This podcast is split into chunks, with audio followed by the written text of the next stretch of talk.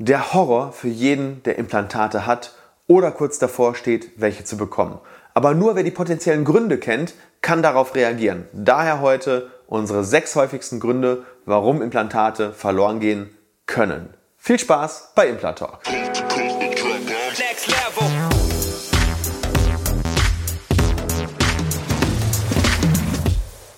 Hallo liebe Community, mein Name ist Dr. Stefan Helker und ich heiße euch herzlich willkommen bei der Audioversion unseres erfolgreichen YouTube-Formates Implatalk. Sollten dir die visuellen Einblendungen an der einen oder anderen Stelle fehlen, komm gerne nochmal auf unseren YouTube-Kanal und schau dir das passende Video an. Und jetzt viel Spaß mit dem Podcast. Herzlich willkommen bei Implatalk.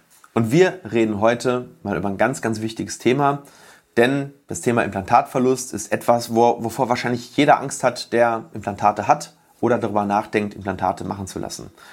Warum? Ja, Implantate sind zum einen natürlich teuer und man möchte ja natürlich keinen unnötigen weiteren chirurgischen Eingriff. Aber auf der anderen Seite ist es genauso wichtig, die Gründe für potenziellen Implantatverlust wirklich zu kennen. Denn nur dann kann man reagieren und vielleicht ein schädliches Verhalten ändern. Also, schauen wir uns einmal an, was am häufigsten zu Implantatverlust führt und was du dagegen tun kannst. Und man muss zeitlich hier ganz klar unterscheiden zwischen dem sogenannten Früh- und dem sogenannten Spätverlust. Und Frühverlust bedeutet im Prinzip, das ist der Verlust, der in der Einheilphase passiert, bevor das Implantat mit einer Krone oder mit einer Prothese oder irgendwie anders wirklich belastet wird. So, und dann haben wir den Spätverlust. Und ähm, das ist der Verlust, der auftritt, nachdem das Implantat versorgt wurde, wenn das Implantat einmal osseointegriert, also sprich im Knochen eingeheilt war. Ja, und ähm, eine richtige Einheilung wirklich einmal stattgefunden hat und dann danach erst der Verlust auftritt. Und wir haben insgesamt sechs Gründe. Wir haben, es gibt noch viel mehr für Implantatverlust, aber das sind so die sechs, wo ich denke, das sind die relevantesten und die häufigsten. Und drei von den Gründen gehen auf, den, auf das Thema Frühverlust ein und drei von den Gründen gehen auf das Thema Spätverlust ein. Und wir starten jetzt erstmal mit dem Thema Frühverlust. Also, der erste Grund ist, wenn eine zu geringe Primärstabilität des Implantates direkt beim Setzen des Implantates erreicht wird. Also hier ist dann entweder der Knochen so weich oder vielleicht auch so wenig vorhanden. Zum Beispiel, ein gutes Beispiel ist zum Beispiel der Sinuslift, wenn nur eine geringe Restknochenhöhe im Seitenzahnbereich da ist. Ich blende das einmal über, da siehst du zum Beispiel jetzt hier ein Implantat, was eigentlich nur zu einem ganz kleinen Teil im eigenen Knochen steht und zu einem ganz großen Teil im Knochenaufbau. Und hier versucht man natürlich immer einseitig zu operieren, aber wenn zum Beispiel diese Primärstabilität zu gering ist, dann kann es eben sein, dass so ein Implantat nicht einhält. Und warum ist das so? Ähm, erstens hat das Implantat von vornherein keine Stabilität und das kannst du dir so ein bisschen vorstellen wie so ein Dübel in einer Putzwand, wo die Putzwand sehr dünn ist und wenn dahinter dann eben die, die Wand hohl ist, dann packst du plötzlich ein schweres Bild an diesen Dübel ran und es kracht runter, weil im hinteren Teil des Dübels einfach überhaupt keine, ja, überhaupt keine Stabilität da ist. Und beim Implantat ist das ganz ähnlich. Also es ist dann einfach nicht richtig fest und du kriegst ja immer ein bisschen Kaubelastung über das Implantat. Das heißt, wenn zum Beispiel das Implantat unter einer Prothese sitzt und äh, der Prothesenträger isst dann irgendwelche Sachen, dann kommt über die Kaubelastung trotzdem eine Mikrobewegung am Implantat an oder ein Druck und das sorgt dann für eine Mikrobewegung und dadurch kann es dann eben einfach nicht festwachsen im Knochen. Und ja, häufig hat man das dann entweder, dass das Implantat irgendwann anfängt dann Schmerzen zu machen, weil es eben einfach nicht einheilt, oder man merkt das sogar erst bei der Freilegung nach sechs Monaten. Und hier will man dann einfach äh, zum Beispiel ähm, die Deckschraube rausdrehen und dann dreht man nicht die Deckschraube raus, sondern das ganze Implantat. Und die Lösung ist hier entweder zweizeitig vorzugehen, das heißt den Knochen erst zu verstärken oder aufzubauen. Da verlinke ich dir oben im i mal ein, zwei Videos, wo du sehen kannst, wie das funktioniert.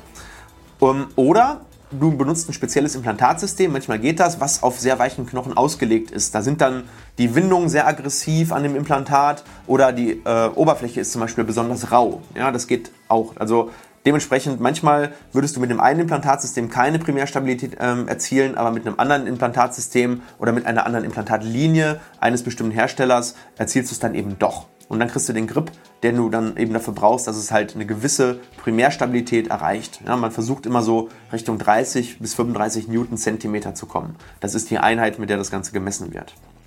So, zweiter Grund für Implantatverlust in der Frühphase ist die Infektion des Implantates über, die, über der Wunde oder über die Wunde.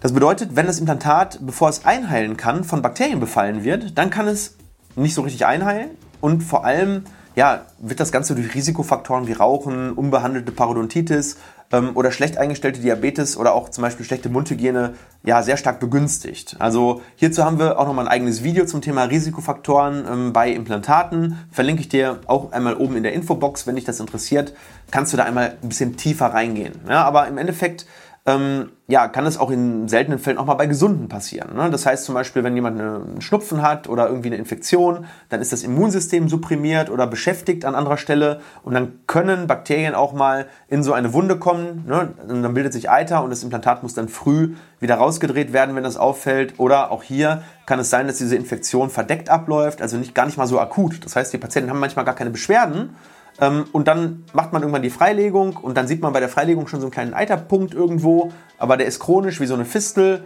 Ja, und dann ist das Implantat dann eben an der Stelle vielleicht auch mal nicht fest.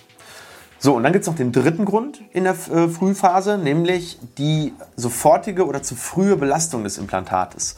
Also manchmal ist das ja auch gewollt, äh, also macht man eine Sofortversorgung, aber dennoch steigt das Risiko des Verlustes sehr, sehr stark an, wenn ich das Implantat eben nicht gedeckt einheilen lasse oder, sage ich mal, ähm, ja, wenn ich jetzt eine provisorische Versorgung auf das Implantat mache und die darf zwar eigentlich nicht belastet werden, ne, aber trotzdem kommt da ja viel leichter Kraft drauf, als wenn das Implantat unter der Schleimhaut einheilt.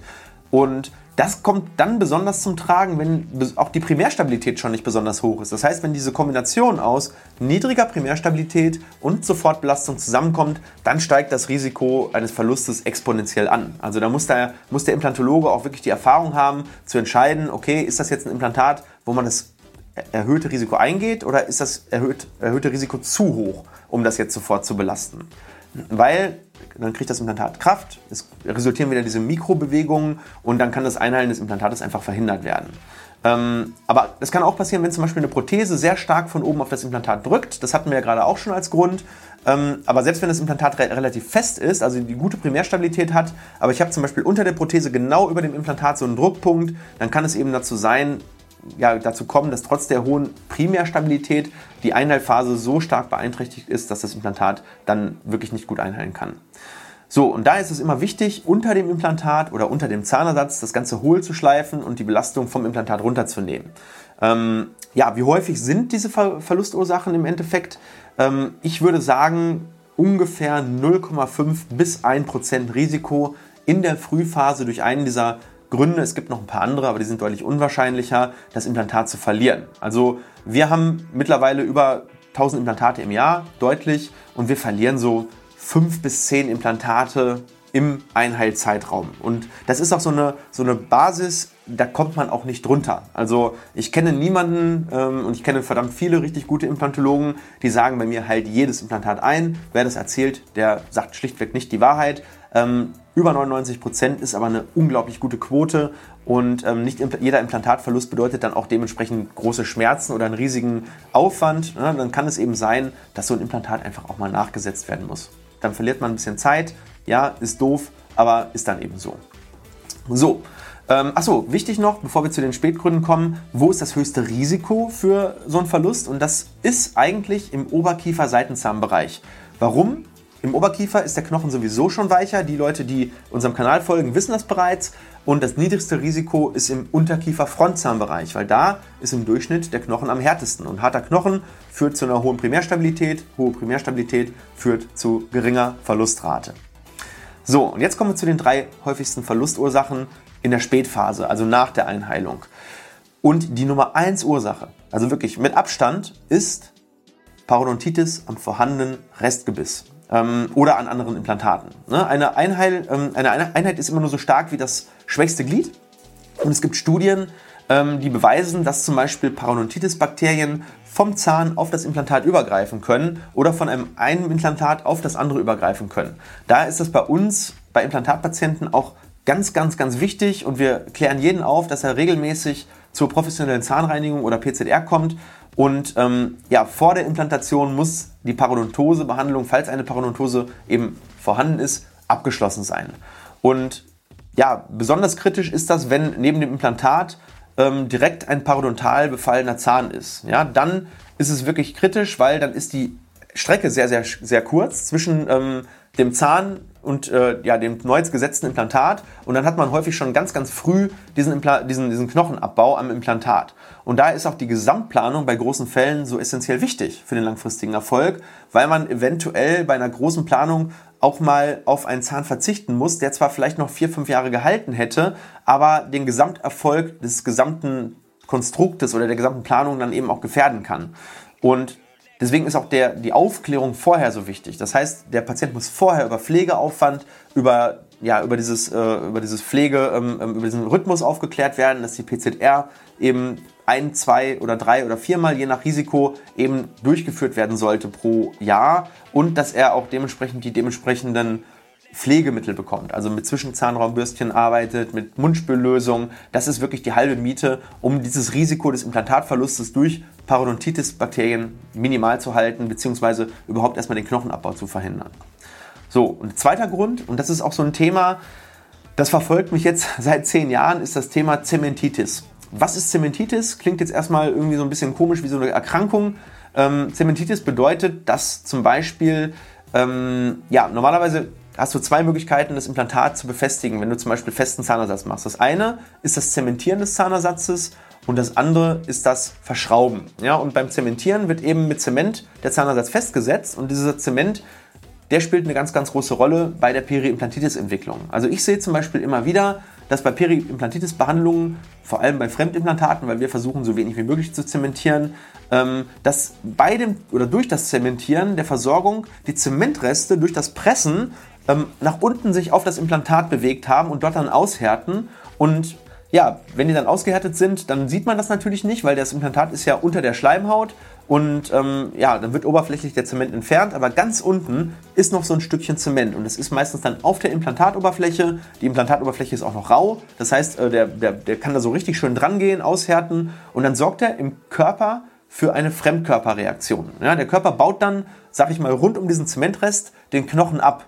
Und dann entsteht eine tiefe Tasche, das heißt, du hast dann im Prinzip so einen Initialfunken für eine immer weiter fortschreitende Periimplantitis gesetzt. So, und dann, also ich blende dir das einmal so im Overlay ein, dann siehst du, wie sowas aussieht, wenn so ein Zementriss auf einem Implantat halt sitzt. Und ja, dann hast du natürlich das Problem, dass du eine aufwendige Periimplantitis-Therapie mit Entfernung dieses Zementrestes machen musst. Problem, das siehst du meistens nicht mal im Röntgenbild. Und ja, meistens siehst du es erst anhand dieses Knochenabbaus im ja, im, im Röntgenbild, aber du siehst den Zementrest nicht, sondern du siehst dann halt nur das Symptom, nämlich den Knochenabbau. Und das ist auch der Grund, warum wir meistens unsere Implantatversorgung verschrauben. Das ist zwar nicht immer möglich, aber wo es möglich ist, sollte man das auf jeden Fall tun. Ne? Und wenn dich das Thema interessiert, dann blende ich dir das einmal oben ein. Da kannst du schauen, da haben wir ähm, ein Video gemacht zum Thema Verschrauben versus Zementieren. Ähm, ein, ein, ein, eigenes Video, 10 Minuten dazu, ähm, ist, glaube ich, sehr, sehr interessant. So, falls man jetzt halt doch zementieren muss, dann muss man wirklich sehr sorgfältig sein. Man muss gucken, dass man die Zementreste vorsichtig und vor allem auch gründlich entfernt, dass man vielleicht dafür, darauf, äh, dafür sorgt, dass es sich nicht so nach unten überpresst. Ähm, man legt dann manchmal den Kronenrand lieber ein bisschen, bisschen höher und nicht so sehr unter das Zahnfleisch, sodass man diesen Zementrest auch eben gut sehen kann. So, und dann haben wir noch einen dritten Grund für Implantatverlust in der Spätphase. Und ja, das ist natürlich einfach so der Grund und der liegt auch vollkommen im Verhalten des Patienten und das ist einfach das Rauchen. Nichts führt zu mehr Knochenverlust, außer vielleicht Parodontose, ähm, aber nichts führt, ja, der, der, nicht genetischen Faktoren, sage ich mal, zu einer schlechteren Durchblutung und damit auch Abwehr ähm, als das Rauchen. Ähm, ich weiß, ich habe das schon oft gesagt, aber wenn ich nur zehn Leute damit erreiche durch dieses Video, die sich vielleicht überlegen, mit dem Rauchen aufzuhören, dann war es das schon wert. Ähm, dann wäre ich super froh. Aber bei Rauchern sehe ich einfach deutlich mehr Knochenabbau. Und da gibt es auch ganz viele Studien zu, 10-Jahres-Studien, 20-Jahres-Studien. Die Verlustrate bei Implantaten geht um das Mehrfache hoch, um das Mehrfache, wenn man raucht. Ja, klar, wenn das Ganze noch in Kombination mit anderen Faktoren sind, äh, ist, dann, dann potenziert sich das sogar noch. Ähm, aber ja, das Rauchen ist schon wirklich eine nicht so gute Sache.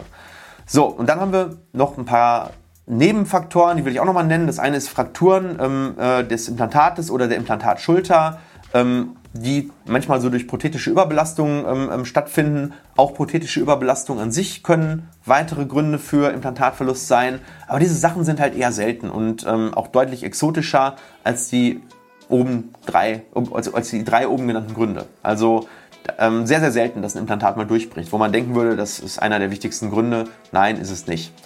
So, wie oft findet jetzt Implantatverlust insgesamt statt in der Spätphase? Und dazu muss man sich ja im Prinzip nur die Überlebensquoten vieler Studien angucken. Und im Großen und Ganzen kann man sagen, dass die 10 Jahre Überlebensrate bei Implantaten so irgendwo zwischen 92 und 96 Prozent liegt und die 20 Jahre Überlebensrate irgendwo so zwischen 80 und 85 Prozent. Es ist natürlich immer eine, eine, ein Rückblick auf die letzten 20 Jahre, wie lange die Implantate halten, die jetzt gesetzt werden. Das weiß man erst in 20 Jahren.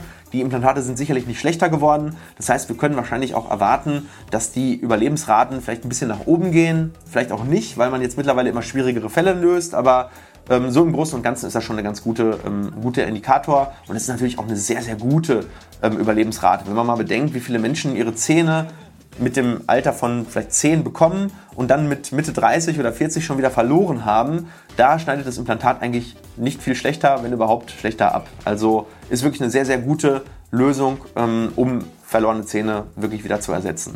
So, jetzt interessiert mich aber deine Meinung und der Input der Community. Hattest du eine dieser sechs Dinge an deinem Implantat und was wurde dagegen unternommen? Gerade die Spätverlustursachen ja, kann man ja auch oft bekämpfen. Bei dem Frühverlust hat man meistens so selber gar nicht so die Chance, aber die Spätursachen, wenn man die früh merkt, ja, bevor es dann wirklich zum Implantatverlust kommt, hat man ja gewisse Zeichen und kann dagegen etwas tun. Und äh, wenn du Fragen hast zu dem Thema Implantatverlust, dann ab unter dieses Video damit. Ähm, ja, wird sicher durch mich oder die Community oder ähm, durch Julia, die ja auch die Community mittlerweile mitmanagt, ähm, bearbeitet und dir wird geholfen. Und ja, wenn das für dich oder für irgendjemand anderen hilfreich sein könnte, dann gib doch einen Daumen nach oben oder dein Abonnement oder schick das Video jemandem, von dem du weißt, dass es ihm vielleicht helfen könnte. Und natürlich nicht vergessen, dann die Glocke zu aktivieren. Dann kriegst du eine ja, Benachrichtigung für jedes neue interessante Video. Und wir sehen uns dann im nächsten Video. Und zwar, das ist rechts von mir. Ne, da ist rechts, ne? Ich krieg's einfach nicht hin. Ah, wir machen Schluss.